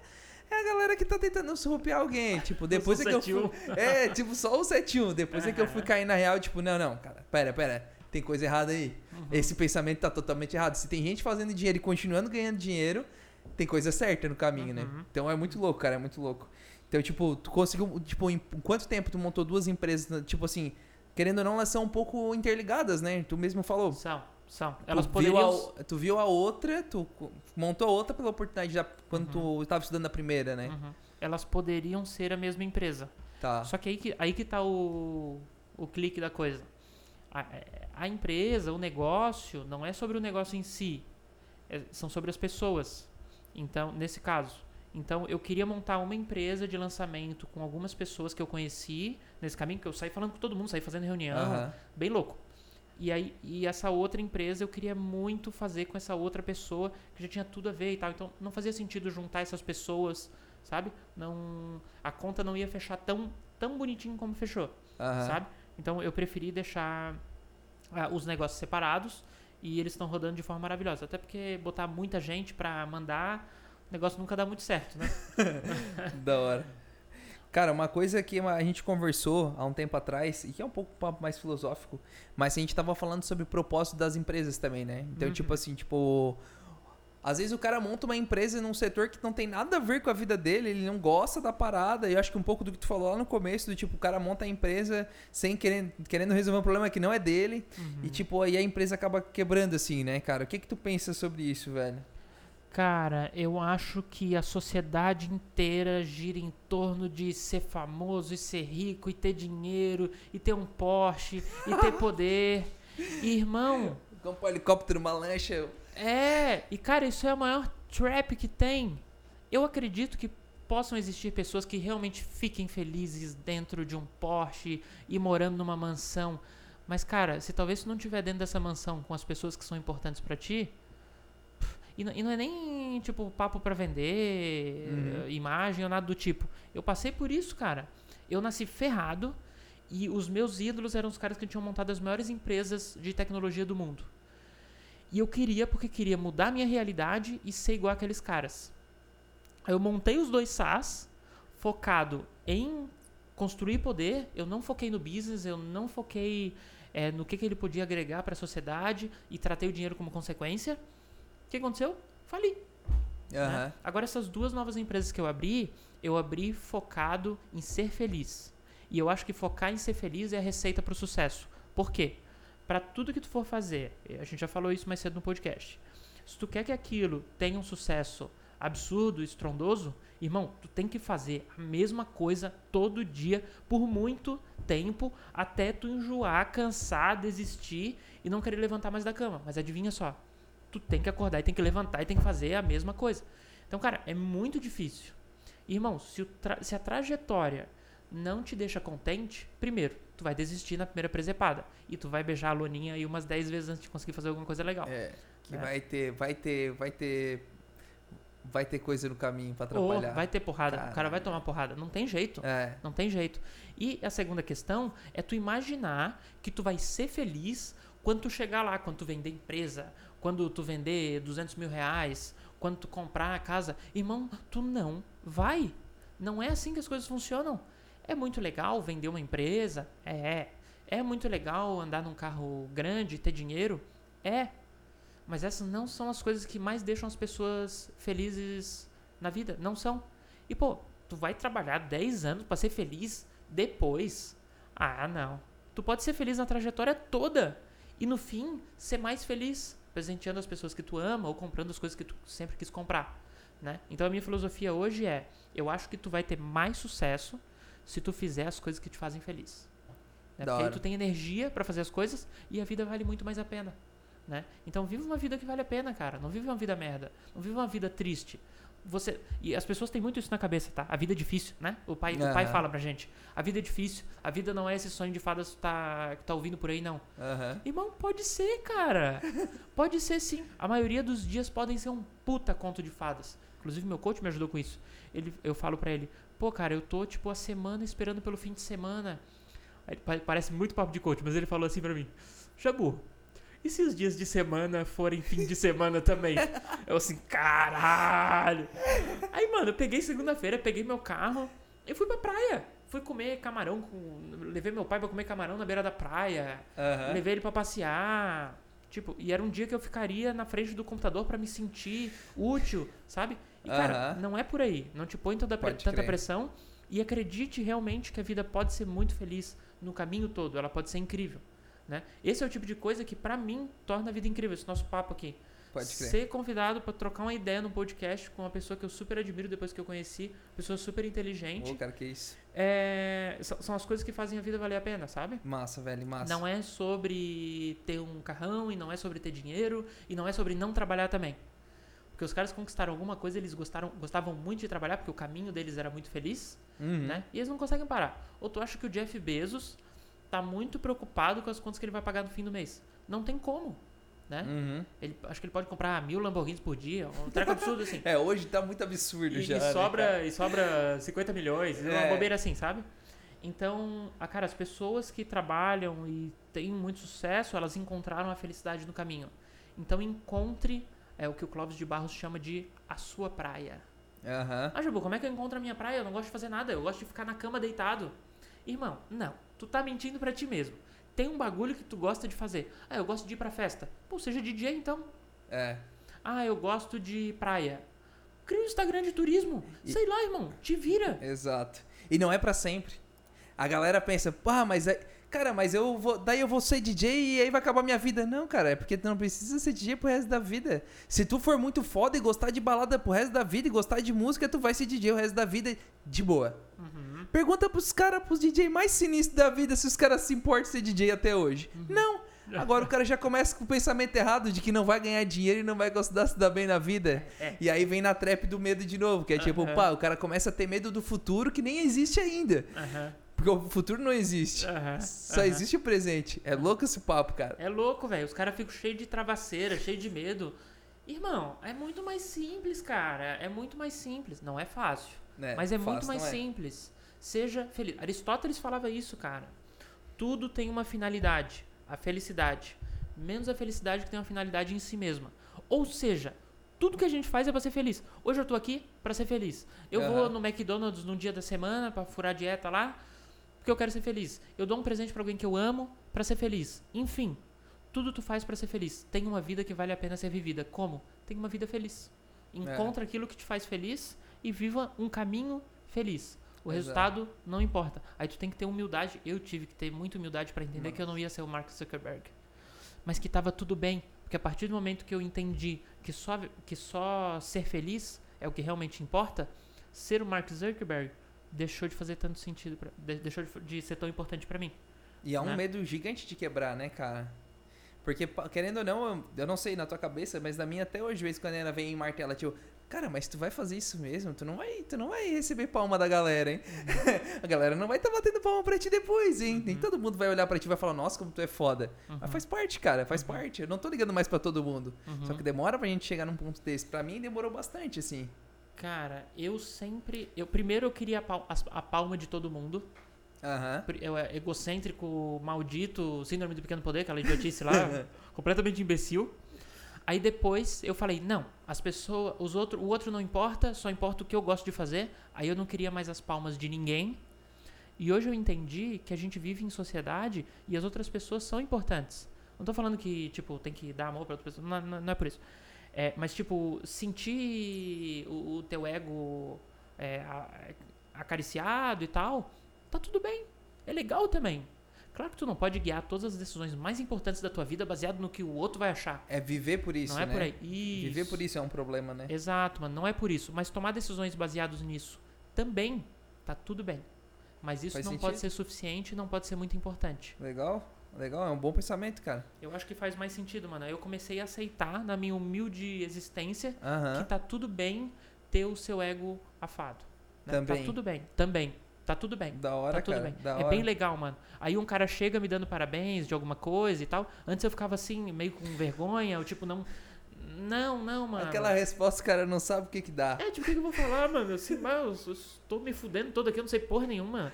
Tá brisando o drogadaço. Na verdade, tu queria. Na verdade, pra mim, né? Às vezes o cara. que- Eu muitas vezes queria aceitar de bom grado, tipo, pô, cara, obrigado. E aí Uhum. acabava falando uma outra parada.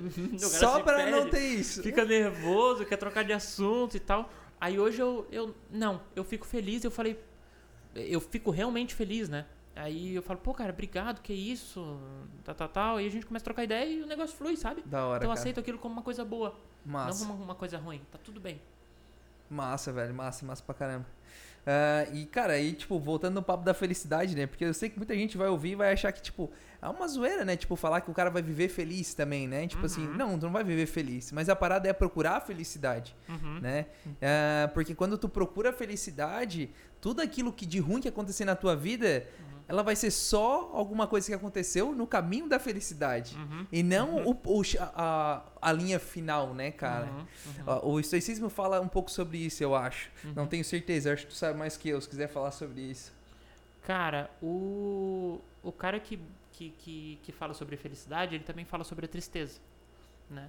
Que ser feliz e, e buscar a felicidade acima de tudo e tal, não tem nada a ver com acordar todo dia completamente retardado. É, bom dia, sol! Palmas para o sol e tal. Eu acho isso uma bobeira sem fim. Aham. Mas assim, se o cara tá feliz fazendo isso, eu tô mais feliz ainda por ele. Mas assim, eu não fico batendo palma pro sol. Eu não acordo, abro a janela e falo, Jesus Cristo, aleluia, amém. É. Aí sai dando bom dia pra todo mundo, vou na padaria comprar Aham. pão. Bom dia! Vamos viver Aham. um pão quentinho. Não é isso, mano. Né? Não é por aí. É um negócio mais ameno, mais na tua e tal. Se quiser fazer isso também, te fizer bem, por que não? E a gente gosta, né? né?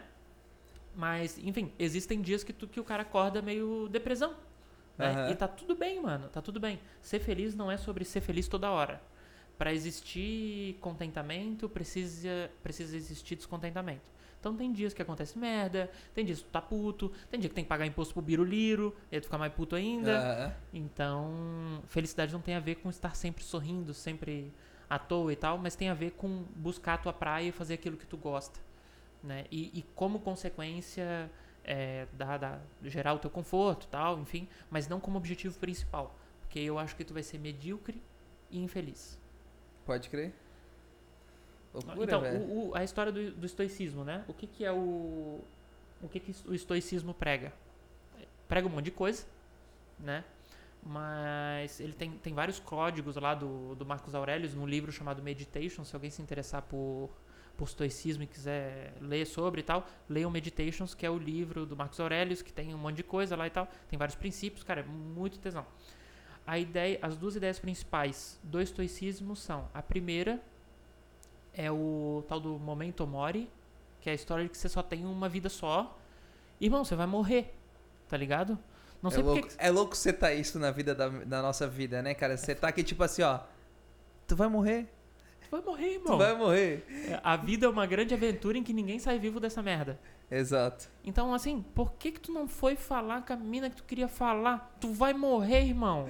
Por que que tu não foi na festa que tu queria ter ido? Tu vai morrer. Não quer dizer que tu vai torrar todo o teu dinheiro, que tu vai sair matando os outros. A, vi- a vida não é GTA. né? Vai meter o louco adoidado. É, você vai beber todo dia É que daí tu vai morrer, mas vai morrer muito mais rápido. Ou vai nascer as cinco estrelinhas lá, vai tomar um tiro de bazuca. É. Então, assim, a, a, a- vida é uma só e tu vai morrer. Aproveita Uhum. ela. Faz, viva uma vida que vale a pena ser vivida como sendo... Aí tudo se começa a se conectar. Os bagulhos que eu falo começam a se conectar. Inclusive, quando tu lê muito livro, os livros começam a se conectar. Um faz referência no outro, um fala a mesma coisa e tal. Muito louco. Mas então, a história do, do estoicismo e de, e de viver uma vida que vale a pena ser vivida, do, é uma palestra do Clóvis de Barros, começam a se conectar. Tu tem uma vida só, então faça essa vida valer a pena. Né? E a, a segunda. Ah, tá. E sobre essa história de, de que a gente vai morrer, tem uma frase do Steve Jobs que eu amo de paixão. Que é. Ele fala que a gente tem duas vidas. A gente não tem uma só, a gente tem duas vidas. E a primeira acaba a partir do momento que a gente entende que na verdade a gente só tem uma só, só tem uma vida. Né? Então quando você fala, caralho, tio, eu vou morrer. Fudeu. E tu começa a fazer os bagulhos que tu quer fazer. Exato. Tá ligado? Para O- de adiar, velho. os, os medos começam a cair por terra, sabe? E eu acho que isso te ajuda a ter uma vida mais feliz. E o segundo ponto do estoicismo é focar nas coisas que tu pode controlar. Ele explica que 85% dos teus medos são fruto da tua imaginação e nunca vão acontecer. 85%.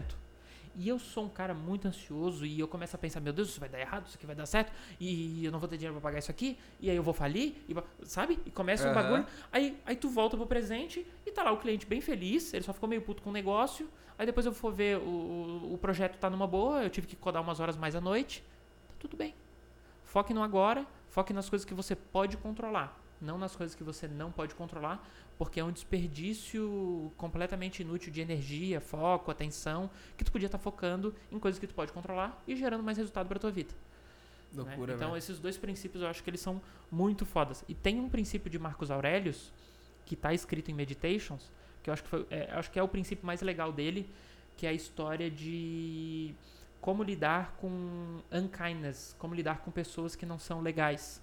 Tipo, alguém que te xinga, te zoa, Uhum. né? E ele explica que tu tem que tratar unkindness com kindness. Ou seja, o cara vai brigar contigo, ele tá puto contigo. Jabu, tu é um idiota. O que, que tu tem que fazer? Tu tem que falar, não, o imbecil é tu. Aí o bagulho vai embora. aí vai ficar um xingando o outro, daqui a pouco o negócio evolui pra um negócio de porrada e tal. Não é por aí. Marcos Aurelius explica que quando um cara te xinga, tu tem que falar pra ele, é, eu sou mesmo, desculpa, e eu gosto muito de ti. Tu tem que entregar amor pro cara. Porque quando entrega amor pro cara, o cara fica assim, tá, acabou a briga de ego aqui, eu ganhei. Mas se pá, essa briga nem faz sentido nenhum. Pô, cara, desculpa. O cara vai lá e ele vai te entregar kindness, Aham. sabe? Então, nunca me meti numa briga. Mas o dia que alguém quiser ficar bravo comigo, eu vou entregar amor pra ele. ele Já sabe o que retribuir. esperar. Já sei como lidar. Aí eu já vou falar assim, irmão, tu tá metendo louco aqui? Eu tenho o princípio do Marcos Aurelius. Já vou te entregar amor, peraí. Loucura, velho, loucura. Tem uma pergunta aqui do William Shekel, cara. Ah, como crescer barra escalar um negócio tendo um emprego das 8 às 19? Cara, duas respostas pra essa. Primeiro, impossível, né? Os caras. Tem gente fazendo um negócio, trabalhando 80 horas por semana. O cara se fode inteiro e o bagulho não dá certo. 90% das startups vão à falência, o cara trabalhando igual um maluco, né? Só que aí entra o outro, a outra parada. Ah, Jabur, então isso quer dizer que eu tenho que largar o meu emprego e começar um negócio e apostar todo o dinheiro que a minha avó deixou na caixinha. Não, não é por aí. Os riscos, eles não foram feitos para destruir a nossa vida. Eles foram feitos para serem vividos de forma controlada. O que que eu quero dizer com isso?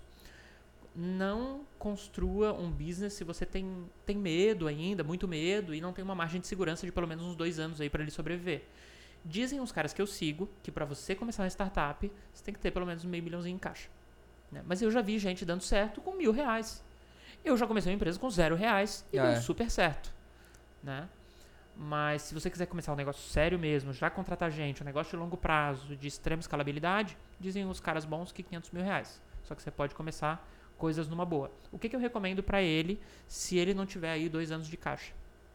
É gerenciar os seus riscos. Ou seja, começa essa empresa como um side project, vai demorar muito mais, né? Então, por isso é importante que você goste do processo. E aí faz esse business ser uma segunda receita. Faz ele começar a vender 100 reais por mês, É. 500, mil, dois mil. Irmão, aí tem a lei do pão e teto. O bagulho tá pagando pão e tu tem um teto pra morar, larga o teu emprego e toca o terror.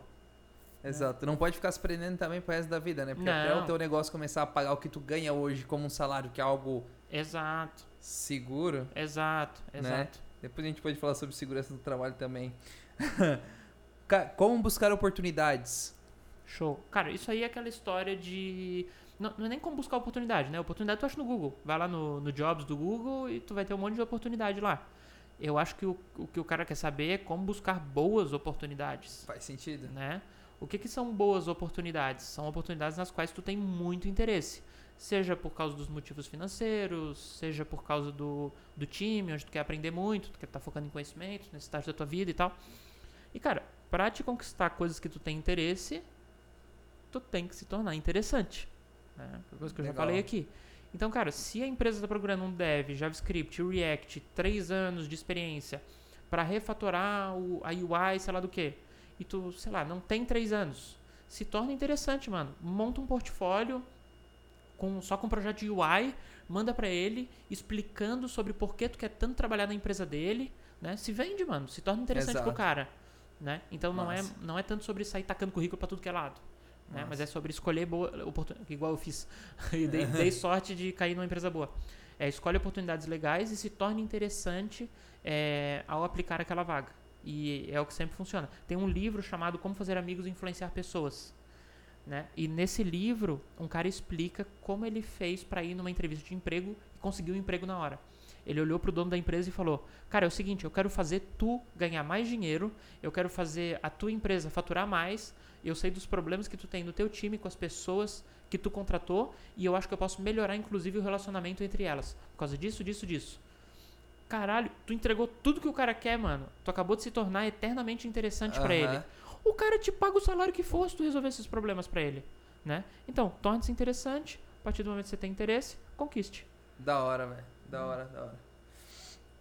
Velho, voltando ali na parte do montar empresa aqui, das 8, às- das 8 às 19. Uhum. E a pessoa, ela fica, às vezes, presa no negócio, mesmo tendo um outro negócio que ela acha interessante, que ela ama mais que o trabalho, mas ela fica presa pelo dinheiro, Uhum. né? Uhum. Cara, o que que tu pensa sobre o dinheiro, sobre o salário, sobre emprego, sobre essa segurança que as pessoas têm? Cara, eu acho que dinheiro é. É um negócio bom pra caramba. Mas, cara, eu não vi das pessoas que eu conheço muita diferença na feição de felicidade delas depois que elas passam, sei lá, 20 mil reais por mês. Depois que você começa a ganhar 20 mil reais por mês, cara, você pode comer onde você quiser, você pode viajar pra onde você quiser. Claro que você não pode fazer coisas absurdas, mas é que as Uhum. coisas absurdas não importam tanto. Você só quer ir pra Dubai, você não quer ficar no hotel mais pica. Só tá em Dubai já é foda pra caralho e poder levar seu primo, sei lá. Já é o bagulho mais foda que tem. Por que, que você quer ir com seu primo pro último andar, pro último andar onde tem o Sheik Habub Labilacem? Não, não quer, sabe? Aham. Então isso não faz tanta diferença. Então a partir de um ponto ali, o dinheiro para de fazer tanto sentido. Né? Ele para de ser tão importante e tu começa a buscar outras coisas. Então eu acho que dinheiro sim é muito importante, mas se tu não tem propósito, tu nunca vai construir ou alcançar coisas grandiosas se é isso que tu quer. Entendi. Uma vez eu tava conversando com um, um- um amigo meu e, cara, ele fatura lá a sua grana e tal, ah, bastante. E eu perguntei pra ele, cara, o que que acontece com os caras que, tipo, bate 10 milhão na conta? O que, o que que rola na cabeça dos caras? O que que eles fazem? Eles continuam, não? Aí ele me explicou, Jabu, tem dois tipos de pessoa. Tem um cara que tem propósito e continua porque aquele caminho é maravilhoso pra ele. Porque ele adora aquilo. Ele gosta de ir na empresa. Ele gosta de, de fazer reunião com um time de tecnologia. Ele gosta de construir o produto. Ele gosta de atender os clientes. Ele gosta de resolver aquele problema. E aí tem um cara que não liga pra nada disso. Ele só tava em busca de dinheiro mesmo. E não tem nada de errado. Aí esse cara vira o tal de playboy de Instagram. Começa a postar foto com o carro importado. Começa a postar foto viajando. Enfim. Porque era tudo sobre isso. Não era sobre o Uhum. trajeto, era sobre o fim. Aí quando ele chegou lá, ele começa a, a destruir. Não tem nenhum lado errado, né? Mas eu acho que a felicidade não tá no fim E às vezes o dinheiro tem, tem essa trap aí de grana, de achar que o dinheiro tá com. De a felicidade tá quando tu encontrar um monte de dinheiro lá. E, pff, Não é. Aí tem os, aí os Playboy ficam tudo deprê. Sabe o tal do Whindersson? Tá. Que ficou depressivo e tal? Aham, tô ligado, tô Mano, ligado. O cara nasceu ferrado. Aí ele, na cabeça dele, imaginou que ele ia ser feliz quando ele tivesse um jato. O cara comprou o jato, comprou um Jaguar vermelho, coisa mais linda do mundo. O cara ficou depressivo. depressão. O cara entrou em depressão. Ele entrou em depressão depois que ele ficou rico, não antes. Exato, mano. É porque, porque ele tava na fissura, ele tinha um propósito, ele, Exato. que era a grana, sabe? Aí ele chegou lá e ele viu, ué, cadê? Onde, onde é que tá a felicidade que me prometeram? E às vezes o pessoal fala assim, ah, mas isso aí é frescura dele, sei lá o quê. Aham. Às vezes é uma desordem química no cérebro, né? E às vezes é o simples fato, eu não sei o caso, não sou médico, mas às vezes é o simples fato dele ter chego lá com uma puta expectativa e ele entender que andar num jato é tipo andar num avião da Gol de 500 reais a passagem. Não muda muito. E tu andar no teu F-Pace, I-Pace da Jaguar é parecido com andar com um Corolla. Não muda muito sabe? Então, é, eu, acho, eu acho que é por aí, mano. Por isso que eu sempre falo, procurem a felicidade no caminho, não no fim, porque senão eu acho que vocês vão se arrepender. É muito mais legal viver a vida, né, do que esperar pelo final, cara. Nossa, é muito mais, cara. E as pessoas não têm coragem de viver a vida. É. Elas ficam morrendo de medo.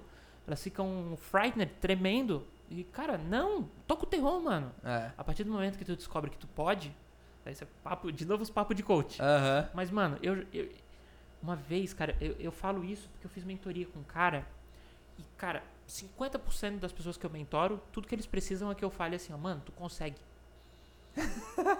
Eu juro por Deus, eles têm Pode tudo pronto. crer. Eu começo a rir na mentoria e falo, mano, tu já tem tudo. Por que, que tu veio? Tu tem tudo, mano. Eles, não, mas por causa disso eu falei, cara, isso é besteira, mano. Eu, tu pode, vai, vai fundo, vai, vai, te joga. E te- teve uma vez, cara, que eu fiz a mentoria com o cara, o cara tava dois anos procurando emprego. Eu olhei no olho dele e falei, irmão, eu tô te falando que tu é foda. Olha esse projeto, olha esse código. Isso aqui é melhor do que 99% dos outros dev. Tu é pica, maluco. Deu três dias o cara conseguiu um emprego. É louco, cara. Era só disso que ele precisava, mano. Aí você fala, não, mas código não funciona, papapá, papapá. Olha os caras aí. Tem os, tem os caras que eu mentorei, esses, esses caras Faz foram uma- mais a parte técnica, não foi nossa, tipo, é e tal. Os caras estão andando de Land Rover, tem os caras andando de BMW e tal, tipo, as coisas vão, dão- vão dando certo, sabe? Inclusive eu faço mentoria com, com os caras pica, mentoria cara pra caramba, os caras cobram absurdo, mas tipo, vale pra caramba, sabe? Porque Aham. os caras entenderam verdades que das quais eu tô em busca ainda, né? Então acho que sempre vale a pena, mano. Massa, velho, massa. E pro cara que tá ganhando mil e pouco e quer montar um negócio e acha que é impossível largar o emprego, o que, que tu acha? Cara, eu acho que lembra que eu falei que a parte mais importante de uma empresa é vendas? Uhum. Ou seja, o teu produto não precisa ser bonito, tu não precisa ter cinco chinês, ja- ja- é, japonês gênio no teu time, tu não precisa ter o CEO mais bem pago da- do mundo na tua empresa. Tu precisa de vendas. Tu precisa vender, tu precisa criar um desejo sobre o teu produto, tu precisa resolver a dor que alguém esteja disposto a pagar. E para isso, tu só precisa de um MVP. Né? Existem empresas gigantes que hoje valem milhões ou bilhões de dólares. O MVP delas foi um blog, foi uma lista de e-mail. Foram coisas bobas, coisas simples. Porque aquelas coisas eram simples, mas elas resolviam uma dor real que alguém estava disposto a pagar. E para te resolver uma dor real que alguém está disposto a pagar, cara, às vezes precisa investir um dia, às vezes precisa investir cinco anos, Um final de semana? um final de semana. As coisas, a vida não é justa, tá? É. Então tu pode achar uma dor aí que resolva de, de forma mais fácil. Se quiser focar nisso, como tu não tem muito tempo e não tem muita grana e tal, fica, fica a sugestão. Massa, velho. Cara, e o que, que tu quer deixar aí pra galera? Claro, primeiro, como é que te Cara. encontrar, né? Como te encontra na internet? Show. É, o pessoal que eu, ah, eu tô fazendo as mentorias lá no Instagram. O quem quiser me encontrar no Twitter é arroba jaburx, jaburx, no Instagram também, arroba jaburx. E eu tô botando uma caixinha de perguntas todos os dias lá no Instagram para dar mentoria pro pessoal, então eu respondo as perguntas em vídeo. Normalmente eu consigo responder todas, vez ou outra é muita coisa e tal, eu tenho que trampar, tenho que pagar os boletos, aí não dá. Mas normalmente, normalmente dá certo. E lá no Instagram, cara, eu também tô fazendo um projeto social. Como é que funciona? Eu pego uns caras que estão prontos para ir trabalhar para fora, né? Monto, um- mon- dou uma mentoria pro cara de uma hora, Né? Então ele ganha, sei lá, 5, 6, 10 mil reais por mês aqui no Brasil. Né? Monta uma, uma, um planejamento para ele. Ele consegue o trampo lá fora. Né? E quando ele consegue esse trampo, de no mínimo, acho que era 20 mil reais por mês, ele me paga 10 mil reais. E, ah, Jabô, por que é beneficente? Só ganhou dinheiro. Calma. Eu pego esse dinheiro. eu pego esse dinheiro e eu, a gente tá comprando. A gente vai comprar, porque eu acabei de lançar esse negócio, notebooks para crianças que não têm condição de ter um notebook. Hora. lembra que eu falei a história lá de comprar um videogame? Uhum. Eu fiz isso com um notebook emprestado da minha mãe, porque eu não tinha condição de ganhar ou comprar um notebook. Né? Então eu queria fazer é, por algumas crianças, claro que não todas, porque eu não consigo, a mesma coisa que eu queria que tivessem feito por mim, que podiam ter me ajudado. né? Massa, velho. Então a gente abriu cinco vagas para essa mentoria, explodiu e tipo acabou em dois minutos. E aí eu vou fazer essas cinco pessoas conseguirem um emprego lá fora, porque elas já estão prontas e querem. Vou pegar esses 50 mil reais e vou comprar tudo de notebook e dar pros moleques aqui em Floripa que estão tipo estudando no IFSC, fazendo um curso técnico, Que não tem condições de comprar um que computador. não tem um notebook, não tem condição de comprar um notebook. Da hora, velho. né? Então Bem da hora, parabéns. então, a gente está fazendo essa agora, a gente vai juntar esse, se todos conseguirem um emprego, eu acho que vai dar, a gente vai juntar esses 50 mil e comprar os notebooks. Aí o próximo round, eu quero fazer um negócio um pouco maior. Eu vou abrir daí 20 vagas, em vez de cobrar 10 mil, vou cobrar o salário inteiro, vou cobrar 20 mil reais. Pô, mano, caridade. Os caras vão... Tá ganhando 20 quanto por mês, dá 20 pra caridade. Pode parcelar em duas vezes. Pode parcelar em 50, não tem problema. E, e só quando o cara conseguir, só quando ele tiver seguro, não vou falar, vou ficar cobrando, nada disso, nada disso, tá, tá na boa. É pra, pra ajudar as crianças lá, não é pra incomodar ninguém. A gente vai abrir 20 vagas a 20 mil reais. E aí, de- tipo, vamos validar. va- Validei a ideia, porque basicamente estourou em dois minutos. Aí, com 20 vagas a 20 mil reais, a gente vai juntar esses 400 mil reais e vai comprar tudo de notebook também. Aí, vou comprar os. vai Aí vai dar 200. um monte de notebook. Aí vai dar um monte de notebook. Aí a gente vai Del, conseguir ajudar ajuda, mais gente. ajuda nós. Ô Del, ajuda nós, salva nós. E... Comprar mais barato. E cara, é, é, é- é isso. Ah, eu queria responder uma coisa que eu mandei no meu Instagram. Deixa eu pegar aqui. Bom, acho que, acho que o pessoal percebeu que eu tô com esse óculos aqui, né? Eu brinco lá no meu Instagram que esse aqui é um óculos de noia.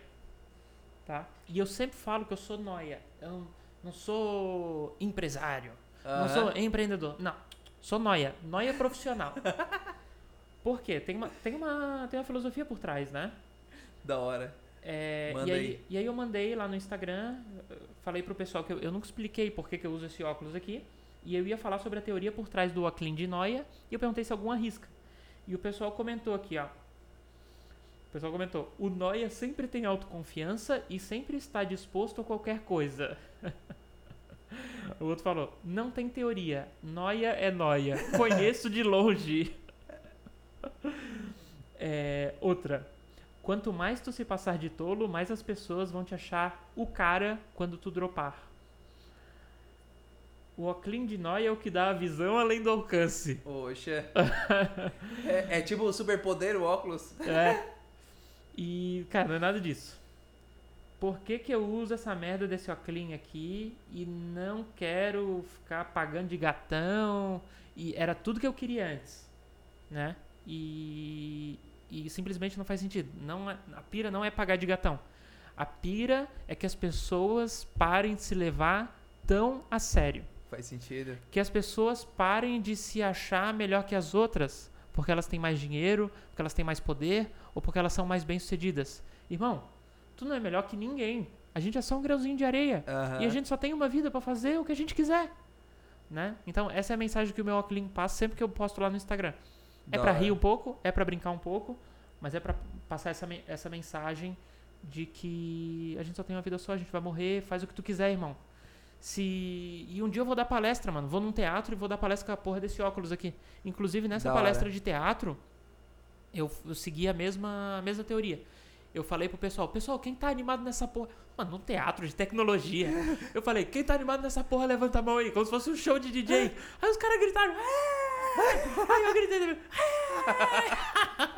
Boa, velho. foda-se mano. Nin- Ninguém liga, mano. Faz o que tu Aham. quiser. Faz o que tu tiver afim de fazer. Da Vai hora. ser feliz, tio. Vai cuidar da sua vida, vai ser feliz. Né? Pode crer. Então, essa é a mensagem do Aclin. E eu queria contar aqui pra, pra galera. Eu nunca tinha falado isso. Agora a galera vai saber. Massa, cara, massa. Valeu, muito obrigado. Que isso, e mano. é isso aí, velho. Eu que agradeço. Valeu. pessoal. Obrigado.